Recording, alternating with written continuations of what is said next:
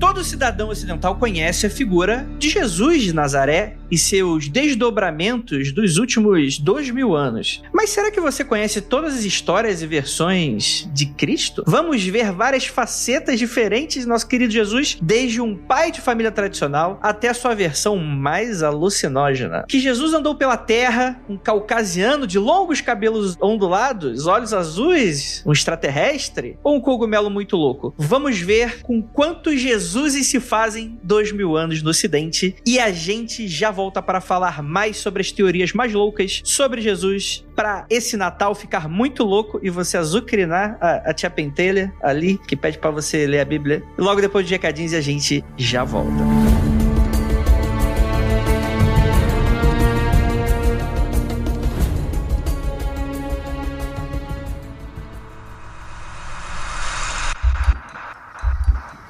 Não há nada de errado com seu áudio.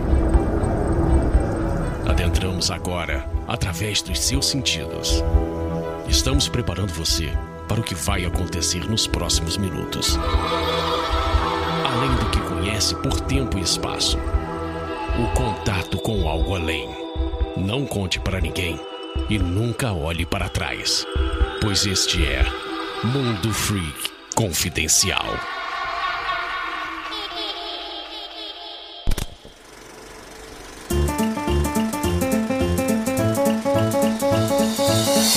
Agora nos recadinhos do seu mundo free confidencial, já chegando nesse final de ano. Galera, e aí? Já tá.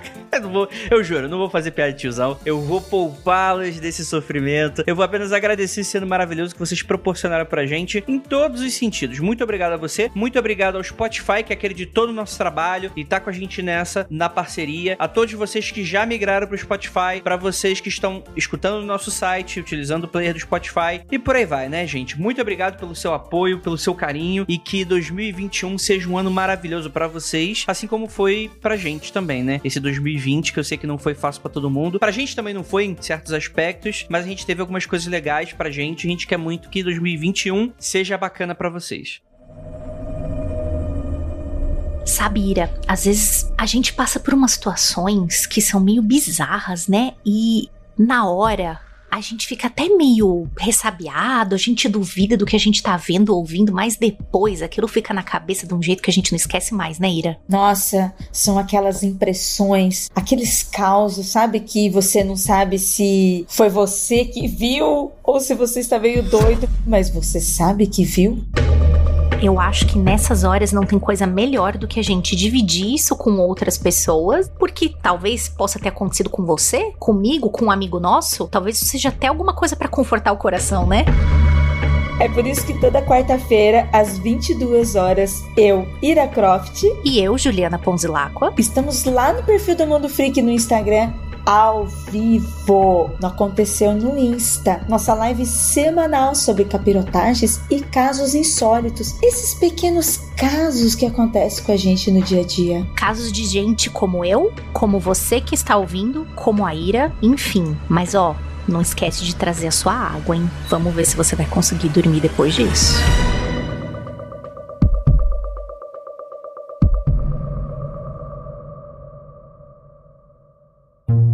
Sem mais delongas, anúncios de quarentena, Érica Xavier. Ela é professora de inglês, tem 27 anos e ama dar aula. Ela diz que cobra um preço bem acessível e tem horários flexíveis, né? Eu vou deixar aí o Instagram dela, no qual ela dá dicas de inglês de graça. Tá trabalhando com e-book gratuito para aprender inglês com música, inclusive. Então siga o Instagram dela para receber mais informações. Então entre em contato com ela, deixar o perfilzinho dela para você mandar uma DM, mandar um direct para você ter quer aulas de inglês. Você quer, quer aprender inglês com música? Dá um alô ali pra Erika que eu tenho certeza que vocês vão gostar. A próxima também é a Ana Esther. Ela é artesã da região metropolitana de Curitiba, no Paraná. Ela faz amigurumis, que são bichinhos de crochê de personagens da cultura pop e personagens conforme o pedido do cliente, né? Ela faz envios para todo o Brasil e pode fazer nos temas de mistério e terror, caso seja possível. Então, vou deixar aí Foxy Amigurumi, o perfil dela do Instagram, tenho certeza que vocês vão adorar. Nossa, que bonitinho aqui, tem um, tem aqui um Hollow Knightzinho, que bonitinho. Gostei muito do seu trabalho. E é isso, gente. Fica aí, os, caso você se interesse, queira conhecer mais o trabalho de todo mundo, a gente agradece a todos vocês que enviaram o formulário de anúncio. Anúncio de quarentena, ele foi um projeto de fortalecimento de rede entre os nossos ouvintes, a classe artística e pequenos produtores. Começamos em março e finalizamos aqui com mais de 70 pessoas anunciadas e estamos estudando um novo formulário e curadoria de conteúdo para atendermos todo mundo a tempo. Por isso, você que não entrou esse ano, fique ligado que 2021 talvez tenha mais, fique de olho. E você ouvinte que adquiriu o produto ou serviço dessas pessoas, indiquem e marquem a gente para retweetarmos as coisas boas que aconteceram com essa rede linda. Beleza, gente? É isso. Bora lá pro podcast, que ele ficou incrível, polêmico talvez, mas muito divertido. Bora lá! belas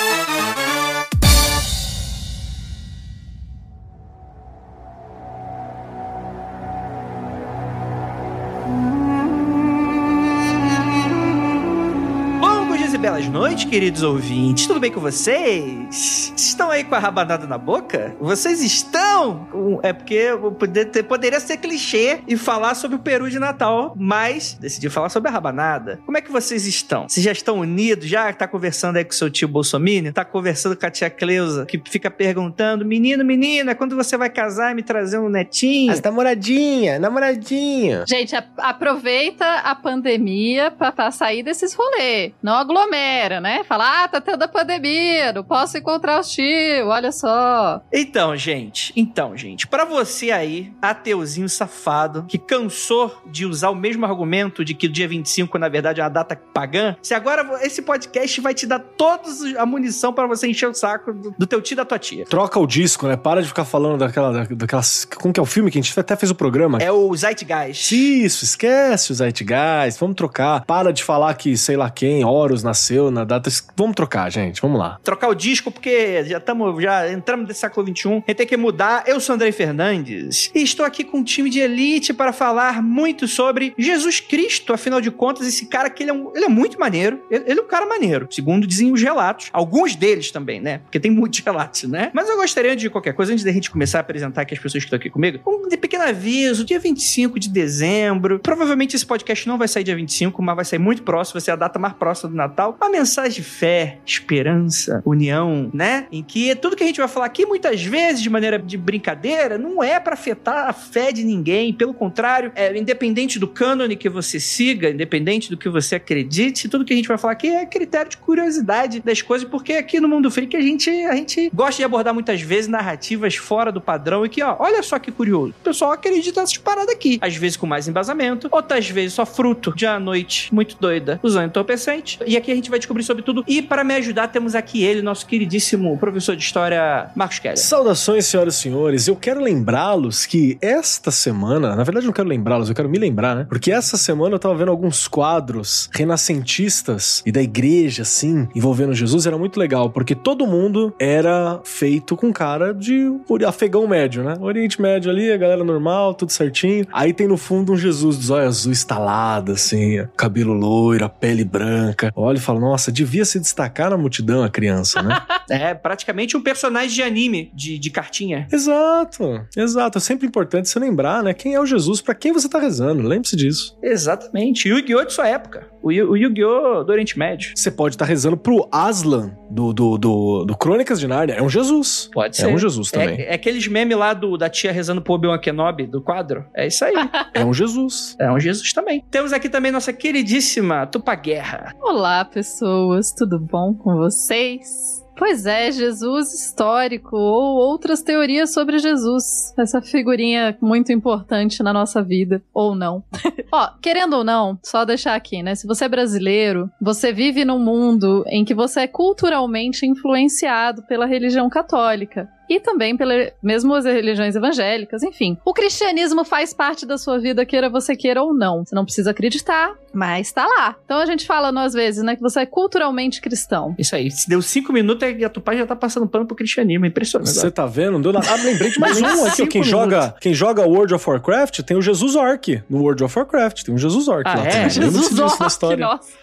Tem, o Jesus Verde Orc. Dá pra rezar pra ele também. E temos aqui também dois convidados inacreditavelmente legais, voltando aqui para nos agraciar com sua sabedoria, depois de um episódio divertidíssimo de textos apócrifos. Inclusive, temos que fazer uma parte 3 daquele podcast, nosso queridíssimo Carl. Lá, lá, e feliz aniversário pro Sol Invicto, Vai. que também faz aniversário. É aquela galera que, né, que faz aniversário, aí a- o, pessoal da racha grana pra fazer a mesma festa pra todo mundo. É, vamos fazer Aí no fim da festa de ninguém. dia. Sei como é que é. E ganha o presente de aniversário e o de Natal junto, que é a maior sacanagem que existe pra criança que nasce em dezembro. Como diz a, a minha mãe, nasce- nasceu no final de dezembro, né? Ela fala, não, que ela ganhava um presente melhorzinho pra valer pelos dois. Pense, que felicidade da criança. Eu sei como é que é. Meu aniversário em outubro, eu nunca ganhei presente das crianças. Era um ou outro. Não, tinha os dois. Tá vendo? E temos aqui também uma queridíssima convidada pela primeira vez no Mundo Free. Meu Deus. É, exa- esse, esse é o tema, inclusive.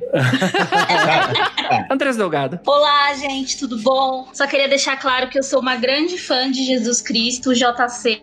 Acho o JC muito legal, mas, né, o fã-clube que não ajuda. Eu que fui uma grande seguidora, dei follow nele por muito tempo aí da minha vida. Então tenho muitas coisas boas para falar do JC. O problema foi quem gestava o marketing, né, dele, né? Essa é a galera que é difícil. Quem tava Social cuidando media. da página não soube muito bem administrar. O problema das coisas é sempre o publicitário. O publicitário meteu a mão e estragou o rolê. Aí o bicho pega. Beijo pra, pra Ira, que tá aqui comigo. E temos aqui ninguém, acabou. Não tem mais apresentação e tal. Mas aqui a Não, não. vai- e o Espírito Santo está aqui, porque caso você não se lembre, de Pai, Filho e Espírito Santo, um deles está sempre presente entre nós. E onde houver dois ou três falando no nome dele, ele também estará presente. E nós estamos em cinco. Então pode apresentar o Mas cara. isso é no mesmo ambiente físico, né? Não tá especificando. Mas eu acho que já atualizou pro, pro momento, pro, pra pandemia, né? Senão só ia rolar as aglomeração, etc. Não pode. Não, não tá falando de Wi-Fi na Bíblia. Eu, eu não li, mas eu sei que não tem. É, isso eu também tenho certeza que não tem. Aí o pessoal fala que não, vai, vai fazer uma gematria e fala que tem escondido o código da Bíblia, tá falando lá que o Wi-Fi estará disponível no reino dos céus. Eu já vi Ancap falando pra mim assim, abraço, Ancap, faz tempo que a gente não se xinga por aí. Eu já vi o Ancap falando assim, não, porque na Bíblia você vê várias passagens que elas são libertárias e apoiam a propriedade privada. Fala, maluco, o que vocês estão lendo?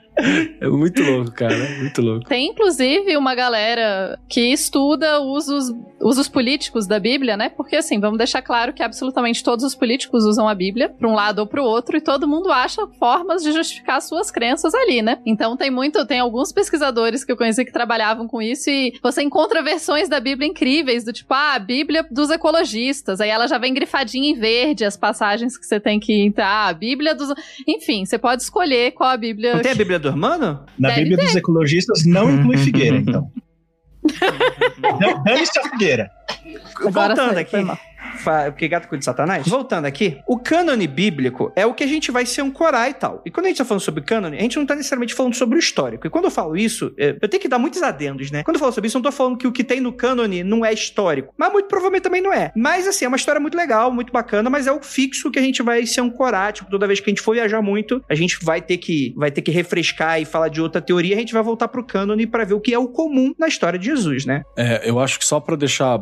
Pra repetir o que o André falou, de uma forma muito parecida, inclusive, é só pra lembrar a galera que tem a parte do que tá escrito, né? Que é o, o- o cultural, historicamente, culturalmente falando, dentro do corpo, ao histórico histórico, que é o cara que a galera costuma falar que não é Jesus, né? É o Yeshua Ben Yosef, que você tá falando do Jesus histórico, ao Jesus da tradição e ao Jesus das teologias, né? Que é como você lê aquilo, como você lê aquele texto. A gente vai falar de um- provavelmente um pouquinho de todos, mas vamos tentar se fixar na parte histórica e cultural. É isso, pelo que eu entendi, né, Dede? Isso, isso. É porque a gente vai falar das outras teorias, só que as teorias vão pegar partes disso que a gente vai estar falando, ignorar outras, fazer adições. E aí, quando a gente for pegar outra teoria, ele vai se embasar em outras partes, que vai excluir outras, e por aí vai. Então, o que, que a gente tem hoje que é comumente aceito, né? É, seu nascimento foi anunciado pelo arcanjo Gabriel para sua mãe, Maria. Chegou um pombo, transformou no anjo. Eu, gente, não sei, eu não, não li, não, mas dizem que, que é bacana e tal, me contaram. Eu vi no. Sabe aqueles blogs que resumem o livro pra você colocar no seu trabalho de escola? Eu li essa parte aí. Ele teria nascido em Belém,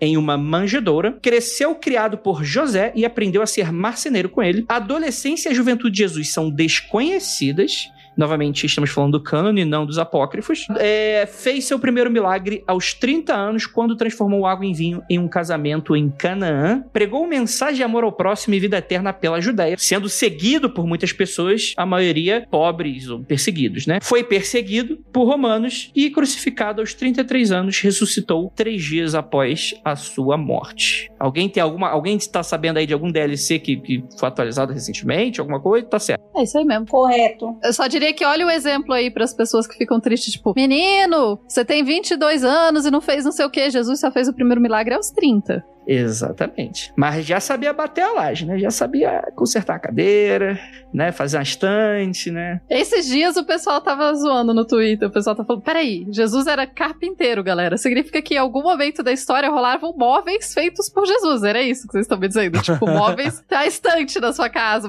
cadeira, tudo que Jesus fez. Eu, Pô, provavelmente. Ó, a parte do, da história esotérica especulativa do ocultismo ocidental costuma dizer que ele não era carpinteiro só para fazer móveis, móveis planejados Jesus Cristo, JC. Não era isso, que ele era quase um arquiteto, que era um cara que fazia as casas, que fazia, projetava os templos junto com a galera. Então, o carpinteiro seria algo entre o arquiteto e o mestre de obras. Pode ser a galera maçom puxando a sardinha pro lado deles? Certeza que sim.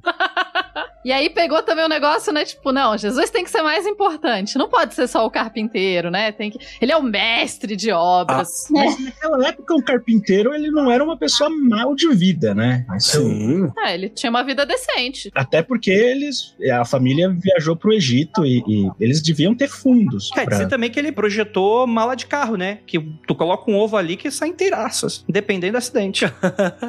Olha o meme da década de 90. Eu tenho uma outra coisa para lembrar também que talvez ele não fosse tão ferrado, que o Evangelho de Lucas deixa isso bem claro, né? Que fala que o anjo Gabriel fala para Maria, né, que ia ter o filho e tal, ia ter um cara chamado José da casa de Davi. O importante nessa frase, né? O da casa de Davi quer dizer que é alguém importante, né? Que não era um Zé Ninguém. Bem, os dados sobre Jesus foram escritos e unidos por seus discípulos apóstolos que pregaram sua palavra por todo o Império Romano, né? E enfim, vocês já estão cansados de saber em diversos outros episódios que a gente já falou sobre esse iníciozinho do cristianismo primitivo, né? Queda do Império Romano. Inclusive, gravamos recentemente com o Eduardo Tipo para falar sobre Roma. E só falar um negócio assim, né? É interessante que esses primeiros relatos, né? Esses textos dos apócrifos, até onde a gente consegue traçar, eles foram escritos cerca de 80 anos depois da morte efetivamente de Jesus. Eu estou dizendo que eles não são reais? Eu estou dizendo, não. Eu tô dizendo que até onde a gente consegue traçar, eles foram colocados em papel cerca de 80 anos depois. Se pesquisa muito isso, isso é uma área que, que é muito pesquisada, né? E tanto de Jesus histórico quanto essas coisas. Mas provavelmente é muito possível que existissem tradições orais que foram colocadas pro papel depois. Então não, isso não invalida a credibilidade dos textos. É só para dizer que realmente textos, relatos contemporâneos a Jesus não são comuns sobre ele. É uma coisa legal que também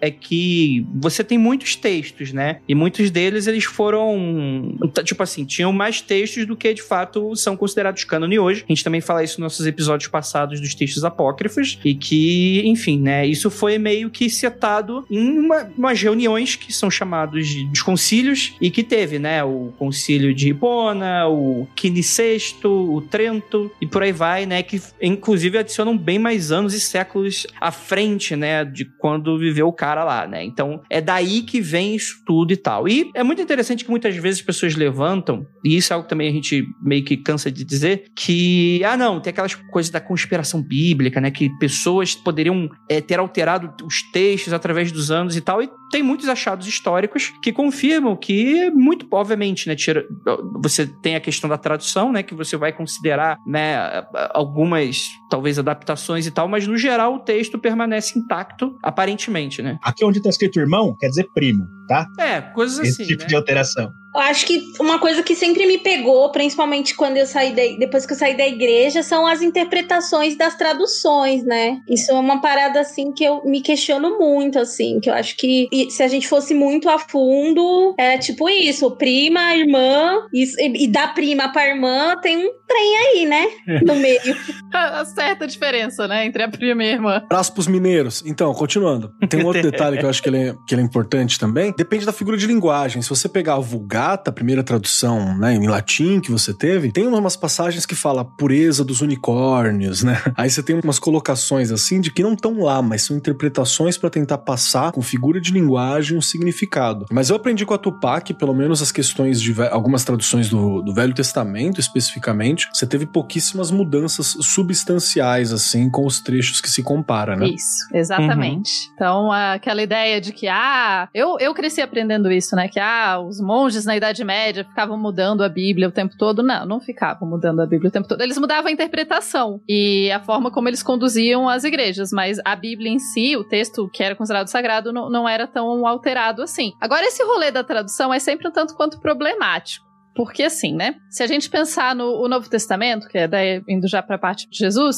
ele está escrito principalmente em koiné, que é um tipo de grego. Ele não é o grego clássico, que é o grego, sei lá, do ah, Exildo. Não é o grego do Exildo, que eu acho que o grego do Exildo também não é clássico. Mas enfim, vocês entenderam. Ele é um grego posterior e ele tinha, ele tem muito essa característica de ser um grego meio corrompido, um grego das massas e etc. Então ele é um grego simplificado entre aspas, especialmente a parte de gramática dele é um pouquinho mais simples simples que o grego clássico. E como o português é uma língua que tem muito do grego, né? A gente tem muitos radicais gregos no português, etc. Várias das traduções acabam sendo relativamente simples para serem feitas para o português, mas ao mesmo tempo, todas as palavras elas são elas fazem sentido no seu período. Então, o que significa, sei lá, irmão hoje pra gente, irmão pode ter 55 significados que há 100 anos atrás não tinha. E isso vai se alterando ao longo do tempo. Então, tudo isso tem que ser levado em conta quando está fazendo uma tradução. E, claro, por muito tempo, o, o principal motivo da igreja da igreja ter colocado a Bíblia para ter uma. Ah, vamos traduzir tudo para o latim e essa versão latim vai ser a original, oficial, era justamente para evitar essa treta de tradução. Assim, ó, todo mundo segue essa daqui que tá em latim, é igual para todo mundo, não tem, não tem diferença de tradução. Muitas vezes as traduções que a gente compra é, ou que chegam nas pessoas são traduções que foram feitas.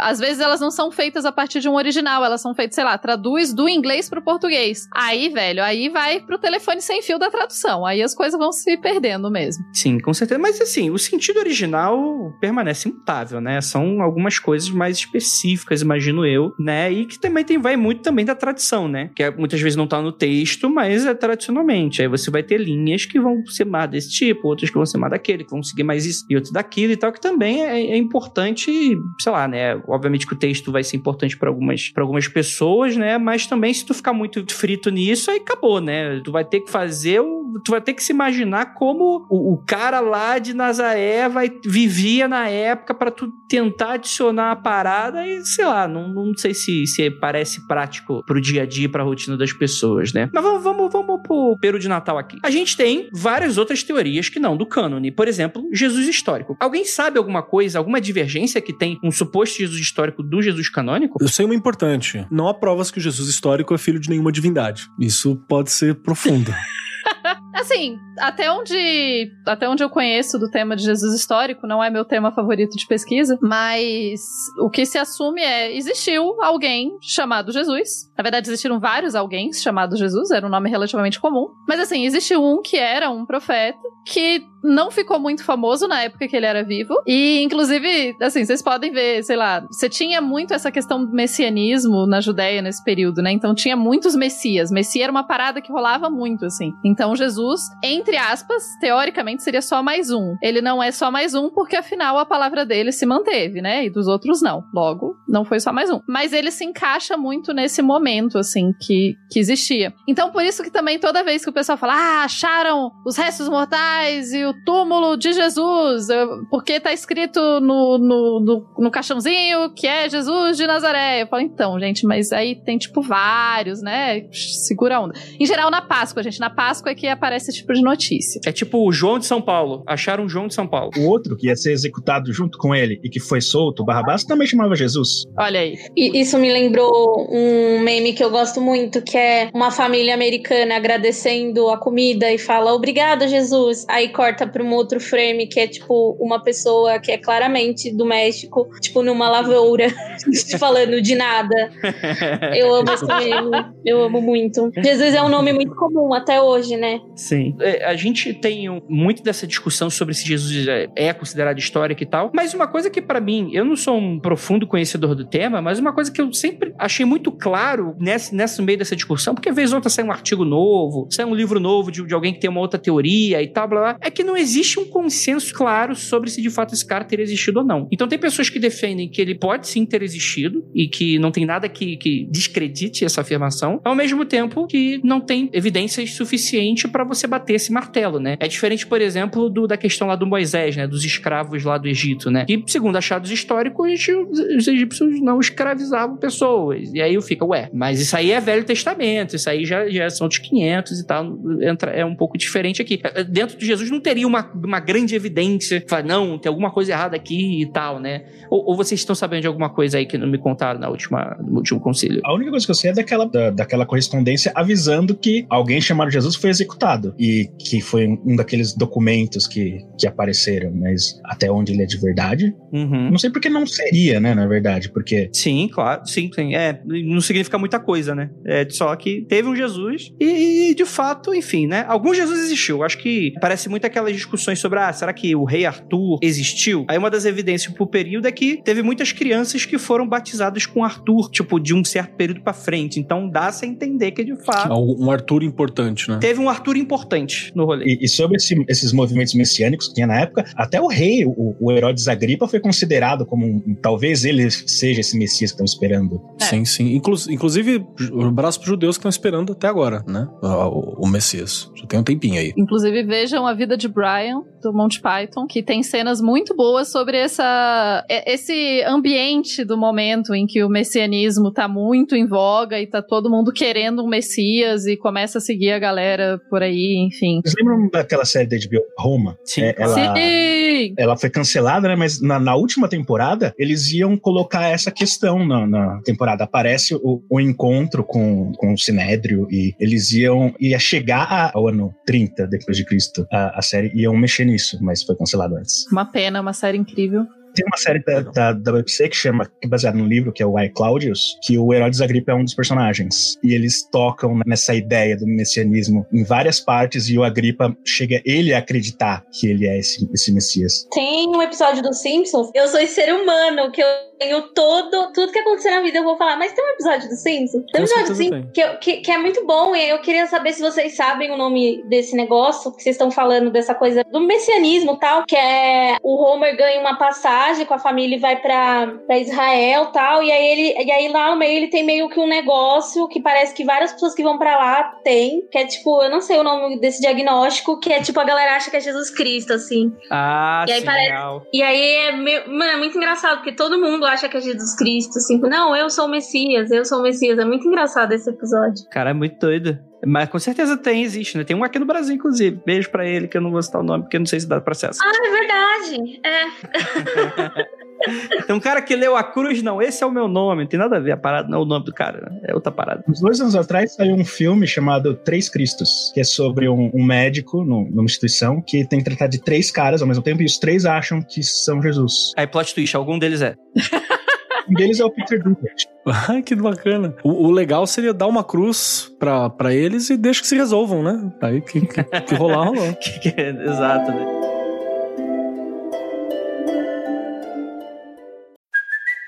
It's Kaylee Cuoco for Priceline. Ready to go to your happy place for a happy price? Well, why didn't you say so? Just download the Priceline app right now and save up to 60% on hotels. So, whether it's Cousin Kevin's Kazoo concert in Kansas City, go Kevin, or Becky's Bachelorette Bash in Bermuda, you never have to miss a trip ever again. So, download the Priceline app today. Your savings are waiting. Go to your happy place for a happy price. Go to your happy price, Priceline.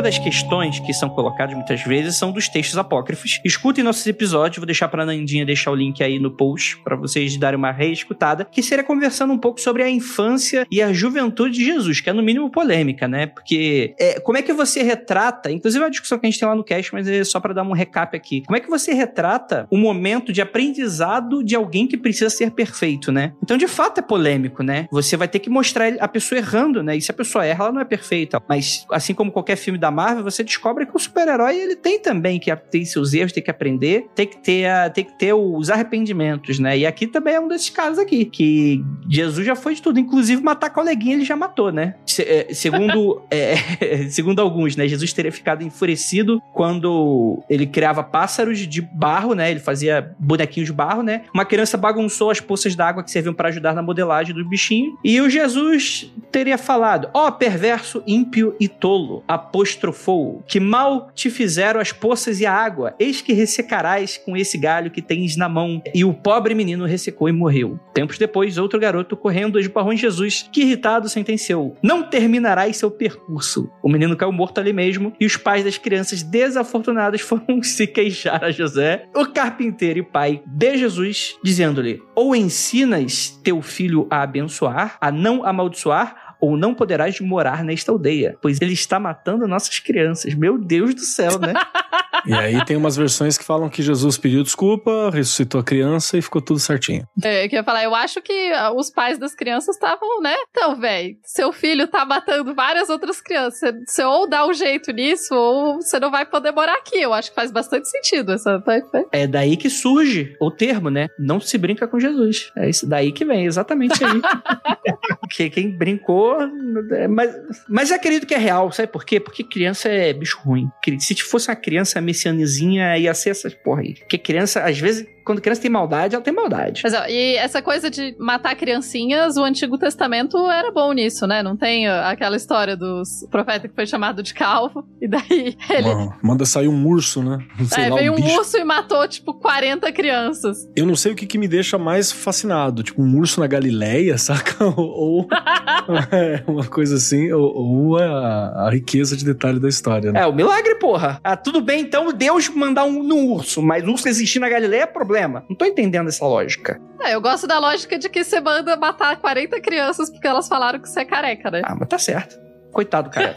Mas tem umas questões que eu acho que são legais, assim, que você pega na Bíblia, que, que Jesus era gente como a gente, né? Você, você puxa os momentos que ele fica bravo, tem o momento que ele fica puto com a figueira lá e manda a figueira secar, tem o momento que ele fica bravo com a galera do templo, faz um chicote de corda e sai descendo chicotado em todo mundo. Quero lembrar o pessoal que raça de víboras não é uma palavra de elogio, é, é uma muito próxima de um palavrão, né? E outras questões desse tipo, que a gente esquece muitas vezes disso para ter um primor daquela figura total deificada, né? E eu acho muito legal a parte quando você tenta dar uma análise histórica e colocar no contexto, porque é ali que você vê o cara paz e amor, você vê o cara pregando uma parada, você vê o cara que que é outro ponto que a gente esquece sempre, que tava ensinando um rabi, né, para começar um rabi, um, um, um, um professor da lei que tava ensinando uma ética autônoma, que é uma coisa diferenciada para o período também. Você tem um processo ético, toda uma, uma conjuntura ética que vai contra, inclusive, a proposta majoritária do Império Romano e que vai contra aquilo que era normalmente colocado dentro dos textos sagrados, né? Que você tem o Jeová no, no Velho Testamento, ele é mais beligerante, ele tá do lado dos vencedores, né? Você tem umas coisas assim que são uma alteração de comportamento quando você para para ver o Jesus histórico ou mesmo o Jesus descrito na Bíblia, né? Eu acho que também essas, principalmente explicando a infância de Jesus nos esses textos apócrifos, era quase que um, um exercício criativo que era feito na época, porque como que alguém ia criar uma história e ia ter certeza que ela ia ser lida e, e escrita e, e, reproduzida pelos outros? É, eu não tô falando que é quase como uma fanfiction, é quase como um universo expandido que era criado para fazer um desenvolvimento de personagem que não tinha no texto canônico. É Jesus Legends, né? É, e que algumas pessoas precisavam para se conectar com ele. Eu não sei se eu quero me conectar com Jesus matando criancinha, não, mas, mas tudo bem, eu entendo.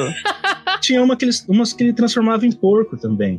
você tá falando isso, Andrei, mas é muito próximo do que a gente vive hoje também, né? Hoje você vai, cada igreja que você visita, você tem uma, uma história, uma forma de se contar para você falar, para você se conectar com as pessoas, né? Para aquele Jesus se conectar com as pessoas. Não é algo tão diferente, por exemplo, o, o Ovídio criando interpretações novas de certos mitos que já existiam para passar uma mensagem específica. Sim, entendi. Acho que faz sentido. Mas também acho que a gente nunca vai descobrir. Na verdade. Se alguém tava fazendo a, a fanfic, né? Aí apareceu o Wolverine e eles lutaram contra. Tem, tem um filme que sai desses, né? Que- É, eu acho que talvez a ideia de ter uma história só por ser uma história, durante muito tempo você contava uma história porque você queria passar uma mensagem, não, não tinha muito. Ah, sim, claro. É quase um cautionary tale, né? De você ter uma, uma, uma lo... você ter que você tá espalhando uma lógica, né? Não, não faça isso porque senão isso, né? É, e mais do que isso, tem uma outra questão também que entra bem nisso, que nessa época você tem muito o uso de, de topos literários, de coisas que eram meio que comuns a todos e as pessoas repetiam isso na história pra tornar aquela história mais aceitável, entre aspas. Como eu vou explicar isso de um outro jeito. O que não quer dizer que a história fosse mentira, mas quer dizer que você usa artifícios que são comuns e que as pessoas vão entender como artifícios comuns pra que a aquela história seja mais inteligível pra quem tá lendo, pra quem tá, enfim, ouvindo ela e etc. Então isso é importante porque, como eu disse, né, não, não é minha especialidade Novo Testamento, mas é, quem estuda isso sabe reconhecer em várias dessas histórias, parábolas etc, é, interpretações e repetições e, e referências a outras histórias.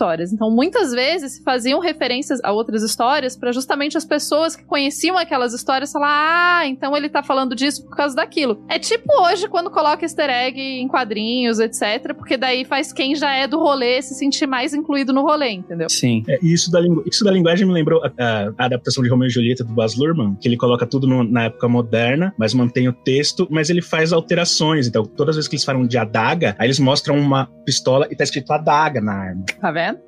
Cara, eu adoro essa obra. Eu adoro, adoro, adoro, adoro essa obra.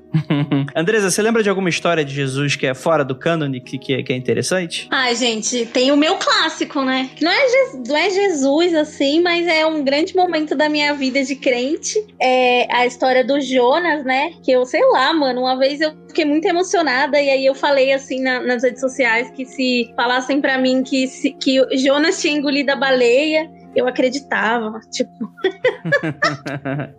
Meu, era muito. Então, esse jeito meu muito emocionada, é tipo, eu sou essa pessoa, esse ser humano. Então, imagina uma Andresa, tipo assim, muito fã. Tipo assim, não era de si, era Jesus, entendeu?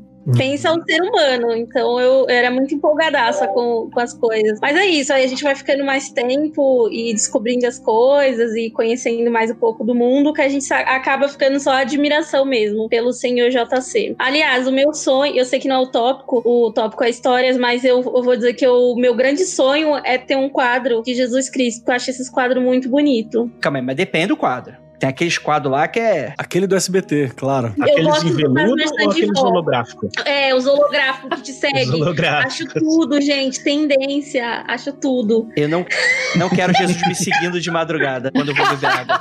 É a última coisa que eu quero. Andresa, eu tenho uma pergunta pra você. Você lembra de alguma história bizarra que você ouviu envolvendo Jesus de dentro da tua vivência religiosa? Porque eu lembro de, de, de várias, assim, que são no mínimo suspeitas. Algumas talvez a gente possa falar no ar, né? Porque abraço aí pra galera, pros nossos advogados do Spotify. Mas outras acho que, que até pode acontecer.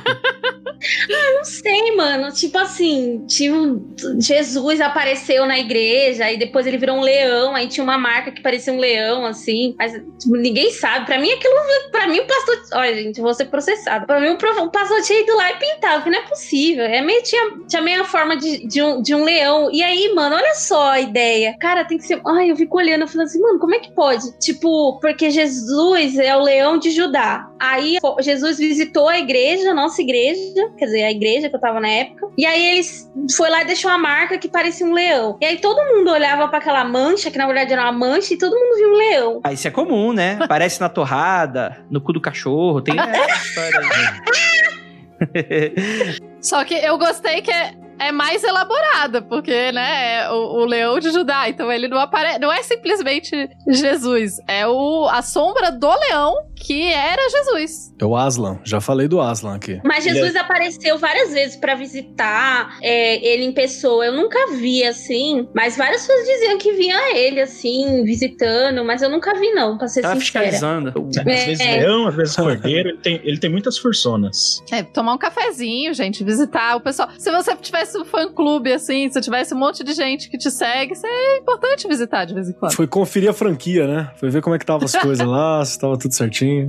demais, bicho. John Lennon se rodou numa dessas aí. É, é, você estava falando, Andresa, dessa coisa do, do que vem, né? Da emoção e tal. E isso eu acho que eu acho mais interessante é o poder das histórias que tem sobre a gente, né? O quão, o quão que ela faz a, a, gente se identificar com elas, né? E ter o, a inspiração, né? Pro dia a dia, né? E, e muitas vezes a vida da pessoa é miserável, mano. E o que ela faz ela continuar justamente é, é, é ter uma crença maior, ter um pouco de, dessa questão e tal. Às vezes pode ser com algo religioso, né? Algo que é comumente tratado como espiritual, ou de fé, ou de crença, né? Como também pode ser outras coisas também, né? Indo pra frente, né? Eu, eu acho legal essas histórias assim, né? Por mais que muitas vezes a gente que tá fora não acredite, às vezes acha até meio, meio esquisito, né? Vai, vai pro alto do monte, aí vê. vê... Inclusive, tem. Eu não vou contar essa história, não. Essa história é muito zoada. Conta, velho! Não, mano, não. Ah, não, Vou falar então de Jesus no monte, que é o seguinte, gente, que já vou puxar para a próxima parte da pauta, que é a teoria de Jesus extraterrestre. Conheci um cara uma vez, o cara era doido para participar de um mundo freak, investidor e tal. Ele tinha um, um ele vendia um produto que eu não vou falar qual é.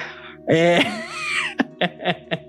e ele falava, não, porque ele já foi já, não, com, com o evento. Só que aí, aí apareciam seres de luz no monte, assim, né? Então tinha todas outras coisas assim se misturando. Essa coisa meio mágica, né? Que, que era um, tava num contexto de religioso ali, né? Era algo de igreja, mas que eram seres extraterrestres e tal. E tem muitas teorias que falam que Jesus é um extraterrestre, né? Então, por exemplo, inclusive algumas pessoas que tem um, alguns ufólogos que são, são evangélicos, às vezes eu, eu fico escutando alguns podcasts e tal, com entrevista e tal. E alguns deles falam que, cara, o cara sabe diferenciar quando é Jesus e quando é T. É um negócio, é uma habilidade impressionante, é muito legal. E tem gente, tem altas teorias que falam, né, que não, o Jesus, na verdade, porque ele não é um híbrido com, com Deus, né? Ele é um híbrido com alienígenas. Na verdade, Jesus não é nem híbrido, segundo o cano. Ele é um. Ele é Deus também. Mas enfim, não vou entrar nessa. que isso confunde todo mundo. O conselho de Nicéia já, já saiu porrada por causa disso. É, exatamente. Quem sou eu para falar o contrário aqui? Mas o Jesus, por ter esses poderes e todo esse conhecimento, essa sabedoria, essa bondade, é porque ele, na verdade, era esse híbrido, um ser de outro planeta. Então, tipo assim, se tu vê, subiu no monte, viu luz, às vezes pode ser Jesus vindo no disco Como é como é que você vai saber? Ficou todo mundo em silêncio. Claro, tem que respeitar. Considerando essa informação, né? Assim, tipo... A gente tá dando risada, sim, mas é uma galera que, que, que é uma expressão da fé, né? É uma expressão da cara do, do, do, do, Jesus, é uma cara do cristianismo, assim. É que a gente tá, de novo, a gente não tá aqui pra discutir a religião específica de ninguém, mas é pra olhar como, como ela é curiosa, alguns detalhes, aos olhos de quem não tá imerso nela, né? É uma coisa que sempre, sempre fica meio suspeito, sempre fica meio estranho, se você parar pra pensar, né? A gente sempre fala isso aqui no Mundo Freak, inclusive. Sim, com certeza. E, cara, e, e também é uma expressão extremamente teleológica no sentido de não existiam crenças de extraterrestres na Galileia, né? Há 300 mil anos atrás, né? Então, eu não tô falando que é nem que não é, né? Mas. Vai que aquelas carruagens de fogo muito doidas ali podia ser outra coisa aí. Mas não sei. Mas tem gente que acredita fielmente nisso, né? No, no Operação Cavalo de Troia aparece um descovador. É, mas aí a gente tá falando de coisa séria aqui, cara. Não desses picareta aí que fica inventando que viajou no tempo. Mas o primeiro Cavalo de Troia é muito bom. Eu li o primeiro e fiquei, nossa, rapaz, tá acontecendo aqui. É, não foi muito bom pro troiano, mas deve ter sido bom pra alguém. Não era essa Troia, mas funciona. Os troianos acharam meio palha esse rolê de, de cavalo. É que para quem não sabe, gente, tem um... É JJ Benítez, né, que é o autor do, do, da série Cavalo de Troia, né? É uma série de romances e tal, no que o primeiro... É assim, o JJ Benítez fala que é real, né? Mas, tipo, os, os militares teriam acesso à máquina do tempo, teriam voltado para fazer missões e, inclusive, encontraram Jesus Cristo uma dessas missões e o J... O JJ, que não é o Abrams, é, é um JJ com uma história mais clichê, ele fala que, que rolou, que que, foi, que é verdade, inclusive, que é, que é real e que ele teve acesso a essas informações aí. Não sei. E o JJ é ufólogo, tá, gente? É, eu acho meio difícil quando você para pra pensar que uh, os últimos anos, especialmente 2020, nos mostrou a capacidade do governo estadunidense né, em gerir suas próprias tecnologias, em fazer o bem para o mundo. Eles com a máquina, a máquina do tempo na mão, não ia dar muito certo, né? Nossa, gente, sim. Se, se duvidar, a Alabama tá contando voto até hoje. Imagina um, um, presidente que não quer sair. Imagina um momento hipotético que tem um presidente que não aceita o resultado das eleições e dele tem uma máquina do tempo para ficar contando eternamente os votos. Adorei. Quer dizer, não. Tem a próxima teoria, é que Jesus teria morrido na Índia. Eu gosto. Que essa teoria, ela fala muito sobre essa questão mais asiática da origem de Jesus, né? Eu gosto dessa. Eu gosto dessa porque ela tem uma questão local que eu até apoio, inclusive no, no cristianismo, assim, que é você adequar a imagem, a figura do Cristo pra tua cultura. Isso eu acho legal. Então você vê algumas coisas, por exemplo, nas figuras do cristianismo no Japão, que tá Jesus com os olhos meio puxado, né? Então eu acho muito bacana. E também aqui no Brasil a gente tem em Belém, né? Belém aqui, galera é capaz de falar de gente achar que Jesus nasceu em Belém do Pará mesmo, aqui do lado.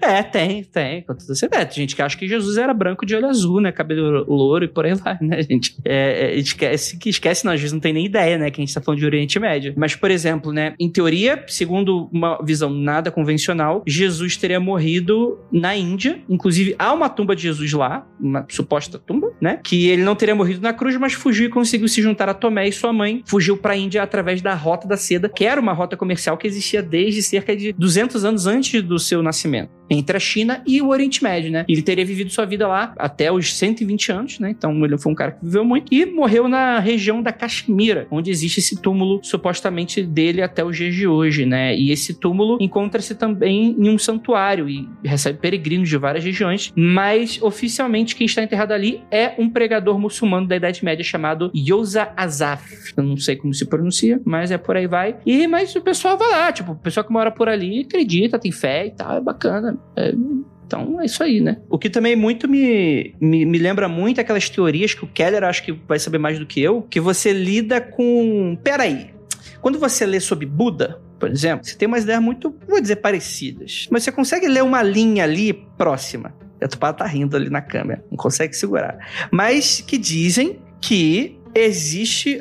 Jesus teria se instruído porque, de fato, né, o pessoal tinha linha de comércio e tal, vinha gente pra lá, blá, blá, blá. E que em algum momento desse sumiço de Jesus até os 30 anos, ele teria entrado em contato com filosofias asiáticas, né, de maneira esotéricas, né? E foi lá que ele aprendeu toda essa parada de paz e amor e por aí vai e tal. Eu não sei, o que, que você acha, Keller? Olha, eu tenho. Eu acho legal quando a galera faz essa, esse olhar, mas tem uma questão, uma questão um pouco mais pragmática que dá para pensar. Primeiro que eu não sou especialista em nenhuma filosofia oriental, né? Então, que eu falar aqui é com base base no meu achismo também, como é quase todos os podcasts em todos os locais do planeta Terra que há podcast. Mas tem um detalhe que eu acho, acho interessante. A, a fala de Jesus, no geral, ela é muito contra uma autoridade estabelecida, você entendeu? Ele prega uma revolta passiva e ética contra Roma. Então tem, tem uns olhares assim, né? Tipo, dá César o que é de César, Deus o que é de Deus. Eu não vou ficar entrando nesse negócio, mas eu também não vou aceitar a, a, essa, esse poder. E várias das filosofias orientais que normalmente a galera cita com relação a isso, como o budismo, como o confucionismo. Confucionismo muito forte. Eu tenho a impressão de que o confucionismo é muito uma religião, uma espiritualidade meio de proveta para você adorar os burocratas, né? Para você ter uma, um poder nos burocratas e nos sábios que controlavam o Estado. E o budismo ele também tem uma coisa muito central, hoje não tanto, né? Hoje você tem menos isso, mas ele tem uma figura bastante central com relação ao poder estabelecido. Então, se Jesus aprendeu algo com essa galera, por exemplo, ele reteve só o que ele quis, né? Ele pegou só uma parte e falou assim: não, não, essa, essa parte aqui de, do, da autoridade de tempo, autoridade religiosa, autoridade religiosa estabelecida, do sábio comum, é, do respeito à hierarquia, né? Essas outras estruturas da, da religião oriental que tem muito, que tem uma, uma, característica da filosofia religiosa oriental muito forte, né? Ela quer resolver o mundo inteiro, né? Então, assim, eu não, eu não vou falar só sobre política, falar de política, ética, comportamento, criar os filhos, economia internacional e, e, e tal coisa. E não tem isso na fala do, do Jesus dentro da Bíblia, né? Mas eu gosto da ideia, assim como eu gosto da, das outras loucuras que a gente viu aqui. Especialmente por causa de um filme chamado The Man from Earth. Alguém aqui já assistiu? Esse filme é maravilhoso, cara. Esse filme, assistam, The Man from Earth. É, é, o cara gravou, o cara gravou numa, numa, casa alugada que não tinha nem móvel, né? E, e, e, tem um pouco disso, porque é, é, um cara que teria vivido muito tempo, muito tempo, ele é praticamente imortal. 14 mil anos. Relação, 14 mil anos. Ele tem relação tanto com Buda quanto com Jesus, num determinado momento. Então é legal legal você dar uma olhada e eu gosto especialmente por causa desse filme e, e, dessa, dessa narrativa mesmo, mas eu acho que historicamente é muito difícil. E aí tem outra parada que eu também não posso esquecer. A história esotérica do especulativa do ocultismo ocidental, ela ainda cita que não era três reis magos, eram quatro que seriam de uma ordem secreta, que seriam os três, Baltazar, Gaspar e o Melchior, que não tinham esse nome, esse nome foi inventado. Imagina que vai ter alguém no Oriente Médio chamado Baltazar, né? Melchior. é, acho que provavelmente não. E o quarto seria José. José, na verdade, ele era um rei mago. Ele era alguém importante. Por isso que ele estava ali com Jesus. E ali junto os quatro reis magos, que eram os arautos dos quatro elementos, que também não era uma, uma filosofia local, mas você levanta isso. Isso faz parte da história especulativa do esoterismo ocidental. Olha só. Que não é verdade, mas muita gente acredita. Não sei, vai que. Eu acho interessante que é justamente isso, né? O fato da gente ter esses anos faltando, digamos, entre aspas, no cânone você ter esse período em que não, não tem exatamente uma narrativa, né? O que, que aconteceu na infância, na adolescência, qual, qual bailinho que ele ia, nada disso tá gravado. Então isso gerou sempre muita inquietação e muitas teorias. Eu acho, assim, sempre le legal lembrar as pessoas que na antiguidade, na Idade Média, etc., as pessoas, é, quando se tinham contato, tinham contato com o texto, também questionavam o texto. Não é que só hoje em dia, isso é porque é muito comum. O pessoal acha hoje, né, que, nossa, li aqui a Bíblia e percebi que tá, tem uma incongruência aqui que a, ninguém nunca percebeu. Então, todo mundo percebeu e percebe, escreve texto sobre isso, tipo, há uns dois mil anos, inclusive, né? Você não é tão especial assim, nem eu. Então, é interessante como justamente o fato da história não ter sido feita numa narrativa que pra gente hoje em dia, ou que em outros momentos seria uma narrativa completa, entre aspas, né? Que narra todos os detalhes. Então, isso abre para todas essas outras interpretações. Não tem uma também que ele teria vindo pra América nessa época? Por favor, Andressa, se você conhece essa, eu gostaria de ouvir, já que você ama. É, agora, agora, Andressa, agora senti, hein? Ah, não, gente, que Jesus vive no Rio de Janeiro até hoje. Oi? Ué, gente. Até o André ficou chocado. Desenvolva.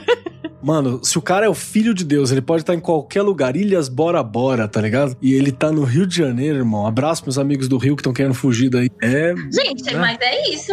Michael Não, não. Jackson não tá na Bahia? Jesus tá no Rio de Janeiro. Mas, mas da onde que veio essa história, mulher? Que, que, o que, que Jesus fez no Rio de Janeiro? De Andresa Delgado. Essa é a minha teoria, não, gente. Desculpa, eu não sabia que não podia. Eu não, eu sabia que não podia apresentar a sua própria teoria. Ah, não, você pode. você Não, pode. por favor. Pra mim, Jesus. É, você falou Jesus nas Américas, é isso. É que tem gente que acredita. é, tipo assim, tem linhas que falam do. Agora, não, agora eu adorei que agora Jesus é brasileiro, foda-se. É isso aí. Tem de tudo, né? Jesus foi pra Índia, ele foi pro Japão, ele foi pra Inglaterra, dar o Rei Arthur, ele foi pras Américas, né? Que deu a galerinha lá, escondeu os negócios lá também que o pessoal achou. E agora pro Rio de Janeiro. O que, que, que Jesus poderia estar fazendo aqui? Alguém. Acho que é porque tá precisando de ajuda, né? Tá aí, tá aí uma nação que tá precisando, né? Da figura. Ia ser tudo, né, gente? Um Jesus no Rio. Nossa, ia ser tudo, tudo. Eu acho que ia ser muito bom, assim. Principalmente se ele é, tivesse operando milagres, né? Principalmente agora. Só que agora, assim, não é do vinho pra água, né? Ele pegar o vinho e transformar em água, né? Não o contrário. Água Eu- limpa, né? É, entendeu? Acho que isso ia ser um, um milagre, assim, que ele podia estar operando no Rio de Janeiro. Nossa, tem tanto milagre que ele podia estar operando no Rio de Janeiro. Eu vou fazer uma teoria de que ele tá junto com o, o, o chefe da Organização Mundial de Saúde no boteco. Gente, aquele. Gente, é tudo pra mim. também. Nossa, melhores produções da internet. Com certeza. Cara, você não tinha a teoria do. Você, né? Você criou, você inventou. A teoria do Jesus líder de gangue?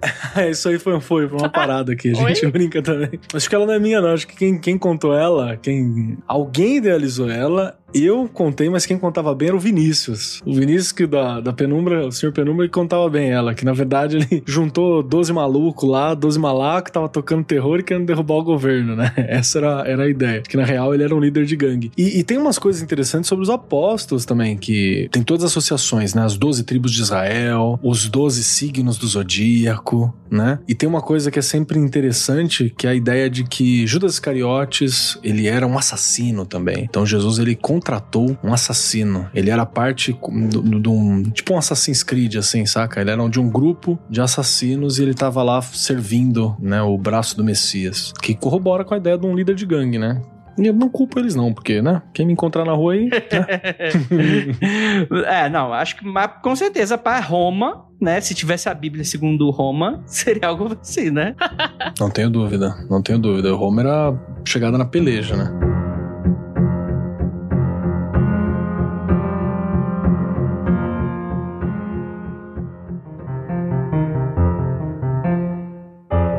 Tem uma teoria que fala que Jesus teria previsto Maomé e não morreu na cruz. Inclusive, todas as que a gente falou aí que, que ele morreu em algum outro lugar foi porque ele não morreu na cruz, tá, gente? Porque se ele tivesse morrido na cruz, ele não teria morrido em outro lugar. É, Não é como se a cruz tivesse teleportado para outros lugares, né? Não. Sim, que foi com a, com a descoberta do Evangelho de Barnabé um, há três anos atrás. Você se lembra dessa história aí, Tupá? Não muito. Como eu falei, né? O Novo Testamento e eu, a gente não anda tão junto assim. Assim, eu já ouvi falar por alto, mas eu não conheço a fundo o Evangelho de Barnabé, não. Eu conheço uma versão dessa história que eu não sei se é exatamente a do Evangelho de Barnabé, mas é a ideia de que Jesus não teria morrido na cruz mesmo. Aí tem duas versões, que ou ele teria trocado uma ideia com Judas e Judas teria se passado por ele e morrido na cruz, ou ele teria sido preparado ali pelo, pelo Lázaro com uma série de ervas e coisas e tal para fingir a morte que eu acho um pouco mais difícil, fingir uma morte por cruz tem que ser muito bom, e, sa e se safar disso. E aí ele teria sobrevivido, e nas conversas, né, com, com alguns apóstolos, ele teria previsto que viria alguém, né, que iria, um, ia fazer o trampo do Maomé, né, ia unir tribo, ia ser uma evolução da ideia do cristianismo e por aí vai. E tem aquela ideia de que parte do, da, da filosofia do Islã, ela incorpora coisas do cristianismo também, né, não só do judaísmo, como algumas questões do cristianismo também, elas são incorporadas, e até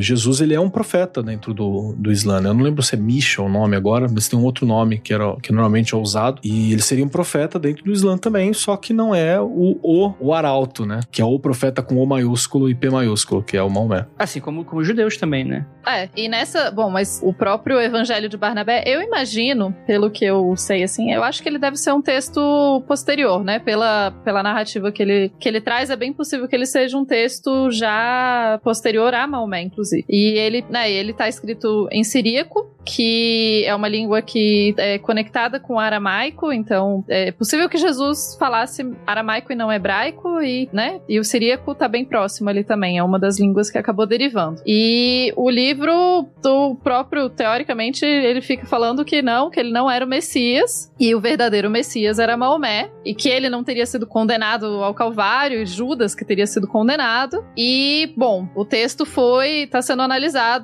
por estudiosos, né? Sejam eles católicos ou não, mas está sendo estudado aí. É um texto muito recente, né, gente? 13 anos atrás, é, parece que não, mas 13 anos é um é pouco tempo pra gente fazer, pra, muitas vezes para ter muitas análises sobre um, um, texto, sobre um artefato arqueológico. Então, eu gosto dessa narrativa também porque ela repete de certa forma uma parte da narrativa bíblica, porque ela coloca Jesus como João Batista, né? Porque tem toda aquela história que a galera seguia João Batista e falava assim: "Não, você é o Messias, você é o Messias aí comendo gafanhoto, vestindo pele de camelo e falando umas loucuras no deserto". Aí ele falou que não, que viria o cara depois dele que vai endireitar a vida, né? Vai tocar o terror vai fazer acontecer, vai tremer céu e terra, vai descer pomba, transformar vinho. E ele fazia toda aquela, a, a, aquela entrada. E né? coincidentemente é meu primo. Só não, é meu coincidentemente, primo. é. Inclusive eu sei porque eu conheço ele. E aí você inverte, né? Você coloca Jesus fazendo esse professor, esse arauto do arauto, né? É, e você tem na região que Maomé surge, na região onde Maomé viveu, Maomé é uma figura é, histórica mais. Onde, que você tem mais registros, né? Da a figura histórica de Maomé. E na região dele você tinha, sim, cristãos. Então faz sentido como um texto de propaganda para converter cristãos, entende? Então, um texto de propaganda, assim, tipo, não, galera, ó, o seu próprio Messias tá aqui dizendo que na real o Messias é esse outro aqui. Uhum. Bem, a última teoria da noite aqui é o cogumelo Jesus. Que isso é foda. Ah, melhor teoria. Cara, eu, eu, eu não sei do que que vocês estão falando e eu estou pronto para me surpreender. Estou segurando na cadeira. Segundo essa visão, desenvolvida nos anos 70 por John Allegro, que é filólogo britânico. Posso falar dele? Posso falar dele? Pode, pode, pode. Posso? O John Allegro é o meu. Eu gosto muito do John Allegro, da história dele. Ele foi um filólogo, né? Estudava textos antigos. Ele entrou nessa vida de filologia por causa dos manuscritos do Mar Morto. E, em parte, essa teoria dele com o cogumelo tem a ver também com a pesquisa dele nos manuscritos do Mar Morto. Tem uma biografia dele chamada John Allegro, o Maverick dos manuscritos do Mar Morto, que é bem interessante. Porra, deve ser um título da hora, né? Ser um Maverick de alguma coisa, porque é um puta carro, mano. não é? é? A história dele é muito doida, porque ele é um dos primeiros a estudarem os manuscritos do Mar Morto. Ele foi uma das primeiras pessoas a realmente ter contato. Ele era um filólogo muito bom. Dentre os manuscritos do Mar Morto, a gente tem um. Tem vários manuscritos e tem um rolo de cobre. E o rolo de cobre ele não só é um rolo de cobre, como ele tem a, tem a rota pra achar um tesouro. Ele é um mapa do tesouro. O rolo de cobre. E daí, quando o rolo de cobre foi aberto, né? Porque eles tiveram que cortar o rolo de cobre e tal. Tem todo o rolê, foi toda uma treta pra cortar, foi cortado em Manchester e tal. E o John Allegro, ele, cara, ele decide tentar achar o tesouro. E se eu não me engano, ele passou aí pelo menos uns cinco anos em busca desse tesouro e tal. Ele achou várias outras cavernas com muitos artefatos, etc. É, inclusive, foi essa a primeira vez que eu ouvi falar no John Allegro. Foi assim: não, é o cara que saiu atrás do mapa do tesouro. Eu falei, cara, é, obviamente é o cara legal, né? Porque eu totalmente também teria ido atrás do mapa do tesouro. Enfim, ele achou várias outras coisas. Esse tesouro, existem muitas teorias sobre o que, que é esse tesouro, se ele é um tesouro de verdade, se esse, ele estava escondido em algum momento e depois é, já não existe mais, ou se na verdade é um tesouro é, é, é só uma alusão, enfim. Bom, voltando ao John Alegro. Então, o John Alegro é essa pessoa que era muito respeitada que era muito conhecida e etc. E nos anos 70, é, ele escreve esse livro com essa teoria do cogumelo Jesus. que parece muito zoado quando a gente tá falando assim. E é basicamente o livro que acaba com a carreira dele. Assim, e não é tipo acaba de, de mais ou menos com a carreira dele a ponto de pessoas, tipo, não falarem mais com ele. Ele virou um párea da, da academia, assim. Nossa, cara, mas ele tem, ele era conhecido por competência técnica e tudo isso, né? Foi o livro mesmo que arregaçou ele. Sim. Não, eu não sabia disso não, mano. O que, que, que ele escreveu nessa parada, velho?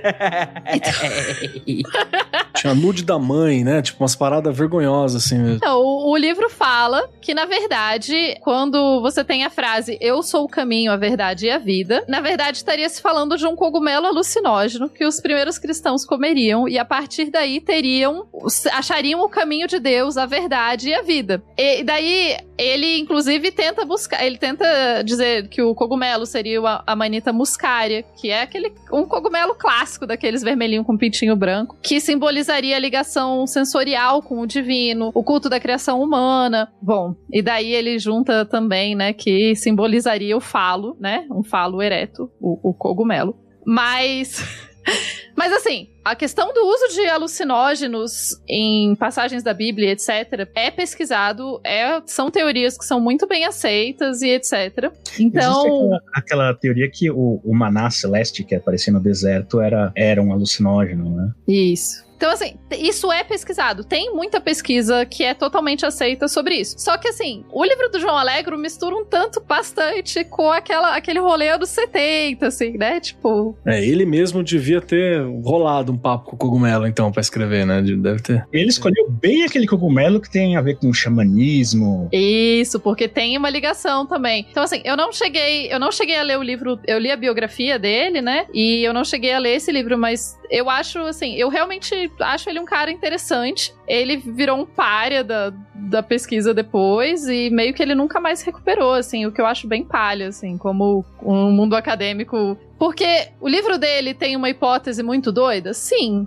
Isso é motivo para necessariamente nunca mais ninguém falar com o bicho. Eu acho meio, meio, meio surreal, assim, né? Tipo, calma, gente, menos. É, mas isso é algo que tá mudando na academia só agora, né, cara? Eu vou falar por causa do, do, do rolê da, da discussão sobre questões mágicas e tal. É agora, nos últimos 10 anos, que você começa a ter a, a, aquela universidade de, de Amsterdã, ó o lugar também, né? Falando sobre, discutindo as questões de magia cientificamente. Fizeram até a tradução recente do, do Abramelin né? A galera traduziu, estudou o Abramelin completo, saca? E tem outro mano que eu acho muito legal, que é o Matt Lee, que é um autor também, sociólogo, caramba, que ele vai discutir magia a partir do olhar do, do não é do Derrida. Esqueci o nome do cara, mano. Me envergonho nesse momento. Mano da esquizoanálise lá. Ninguém lembra o nome dele? É do, é do Mil Platôs. Eu gosto pra caramba do livro, mas esqueci o nome dos dois. Guattari? Isso, Deleuze e Guattari. Obrigado, meu amor. Ai, gente, do...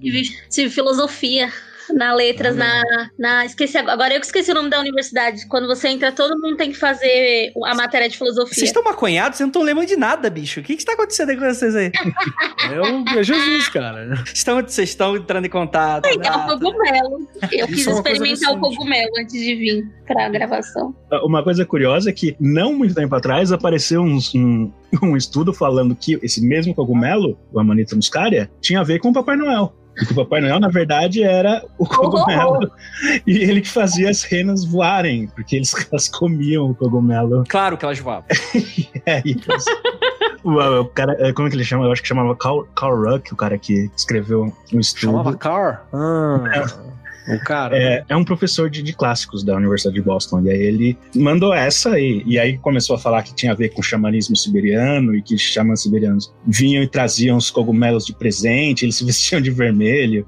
Aí, é, obviamente, depois veio um outro cara uh, um, e, e falou que é, nada disso que ele tá falando acontece de verdade. Esses xamãs não viajavam de, de trenó e quase nunca comiam esse tipo de cogumelo. Pra vocês terem noção de o que, que rolou depois que o João Alegro publicou esse livro, né? Basicamente, ele, ele publicou 14 estudiosos britânicos, incluindo um dos mentores dele, que era uma pessoa próxima, vieram a público dizer que, tipo, é, tipo renegaram o cara. A, a, a editora se desculpou por ter publicado o livro. E teve um outro cara, é, o Sidney White Crawford, que escreveu sobre o livro dele, dizendo assim: certo ou errado, Alegro nunca mais será levado a sério como um pesquisador novamente. Rapaz, que tristeza. Assim, vamos lá, que, que tudo bem, né? É bem louco mesmo. É, mas é, é porque eu acho muito sinistro, assim, a- o rolê todo, né? E em 79 ele ainda acabou publicando um outro livro falando sobre os manuscritos do Mar Morto e o mito cristão e tal.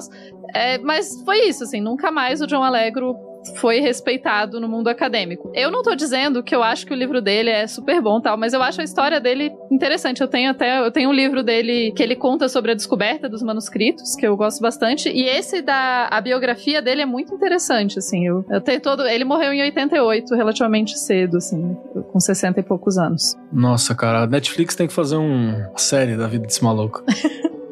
Não, e a- o livro dele de 79, ele fala que, na real, o, o cristianismo era uma interpretação errada dos manuscritos do Mar Morto, assim. Então, tipo, ele entrou muito nessa vibe, assim, de- do cristianismo, etc. Mas assim, Tupá, quando tu vai estudar esse tipo de parada, é você tem contato com a igreja, né? A igreja libera as coisas pra você, tem muito padre que vai ter o professor, que é o cara que vai, vai dar o mestrado lá, que vai ser a tua banca. É um pouco assim, é, é um pouco assim. Não tô julgando o cara, porque cada um sabe o que, que ser, mas é um pouco falta de bom senso que ele fez também, né? Ele ficou corajoso, né? Ele ficou corajoso, né? É, não, ó, tem um outro cara que falou que o livro do Alegro foi possivelmente o livro mais bizarro na- nas pesquisas feitas sobre Jesus, publicado por um, por um acadêmico qualificado. Então,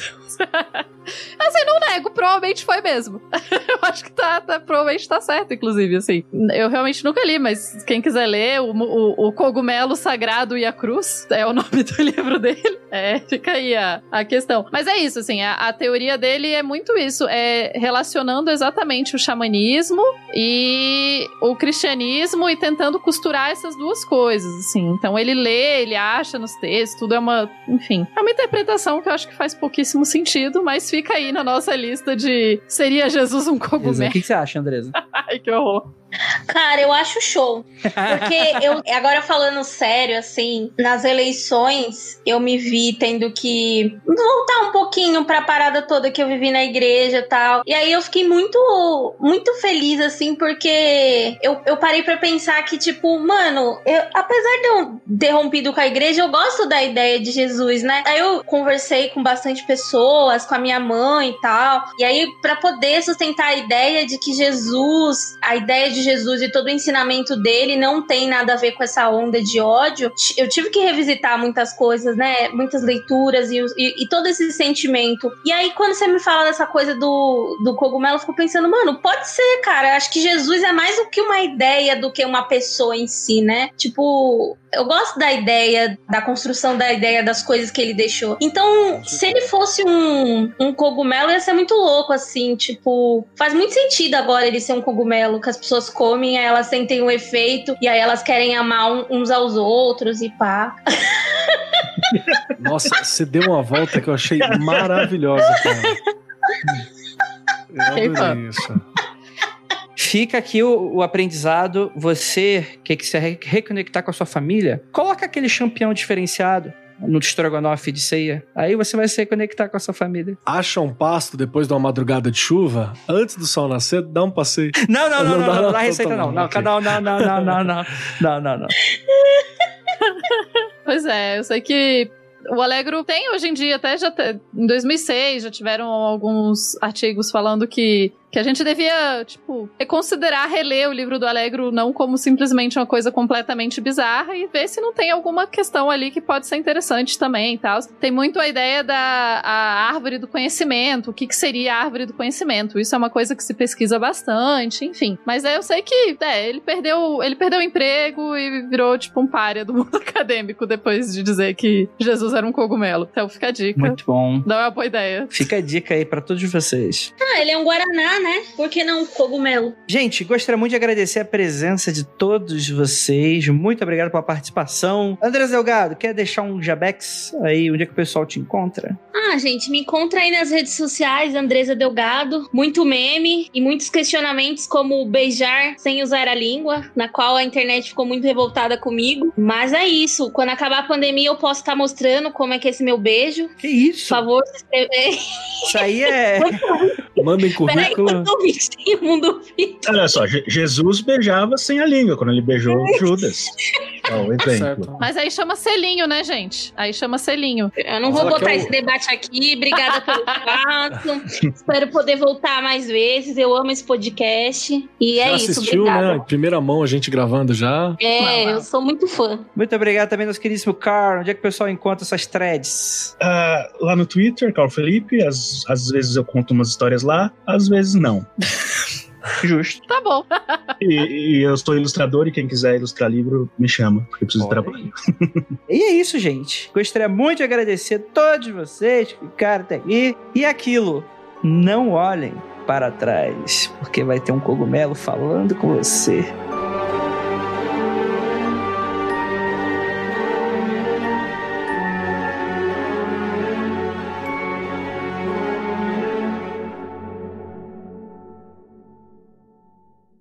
mundofreak.com.br